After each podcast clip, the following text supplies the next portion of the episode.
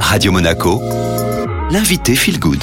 Et aujourd'hui, vous retrouvez Véronique Liès. Bonjour Véronique. Bonjour Julia. Vous êtes nutritionniste au terme marin Monte Carlo et dans le cadre d'une chronique dédiée au surpoids, vous allez nous expliquer, Véronique, en quoi le microbiote peut-il être lié à notre poids? Tout à fait. Donc, pour euh, rappel, le microbiote, ce sont donc euh, tous les micro-organismes, et ce sont des bactéries, mais c'est aussi des virus euh, et des levures. Ici, je vais plus me focaliser sur les bactéries, mais donc que l'on a en fait partout dans le corps. Et ici, je vais parler plus spécifiquement du microbiote intestinal. Alors c'est vrai que ça paraît un petit peu fou, on en parle quand même de plus en plus. Le microbiote joue vraiment un rôle majeur sur le poids et ce qui est très intéressant, c'est qu'en fait, il influence d'une part ce que l'on va manger, c'est-à-dire qu'il est capable d'influencer nos comportements alimentaires, notamment par la production de neurotransmetteurs.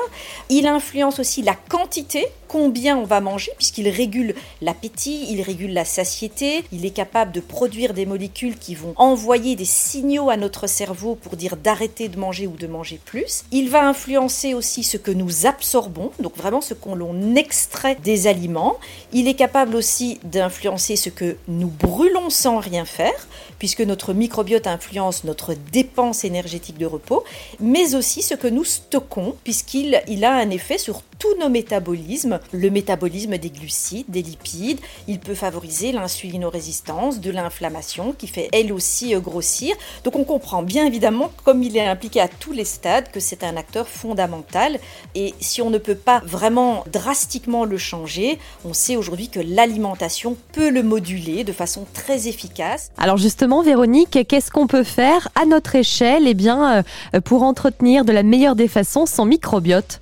En ne l'agressant pas avec des additifs, de l'alcool, trop de gras, trop de sucre, des médicaments, et en le nourrissant correctement avec des fibres, des prébiotiques, euh, donc les fruits, les légumes, euh, les aliments complets, mais aussi les épices, le thé vert, les oméga 3. Donc on a vraiment des pistes aujourd'hui très intéressantes pour le moduler et favoriser un poids sain. Merci beaucoup Véronique. Avec plaisir. Au revoir Julia.